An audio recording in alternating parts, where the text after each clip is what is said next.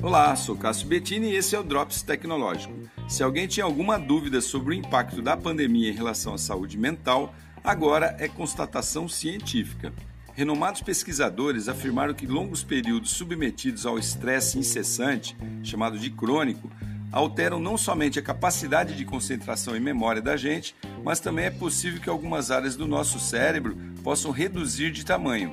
Segundo Bárbara Sarrakian, uma das pesquisadoras, diz o seguinte: que o estresse em um nível saudável é fundamental para que as coisas aconteçam, mas viver em um período constante de confinamento, de espera, restrições, incertezas de futuro e dificuldades, nosso organismo libera cortisol em doses elevadas, e esse hormônio é essencial pelo equilíbrio de diversas funções relacionadas.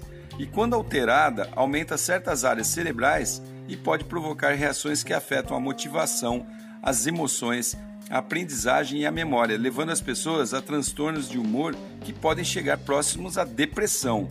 Pior que isso, pode causar danos permanentes no cérebro. Ainda segundo a especialista, o jeito para sair dessa né, é tentar exercitar o cérebro através de jogos de memória e procurar aprender coisas novas diariamente ou rotineiramente. Né? Exercícios físicos também podem ajudar muito, segundo ela. Bom ficar atento para você não adoecer, não é mesmo? Sou Cássio Bettini compartilhando temas sobre tecnologia, inovação e comportamento. Até a próxima!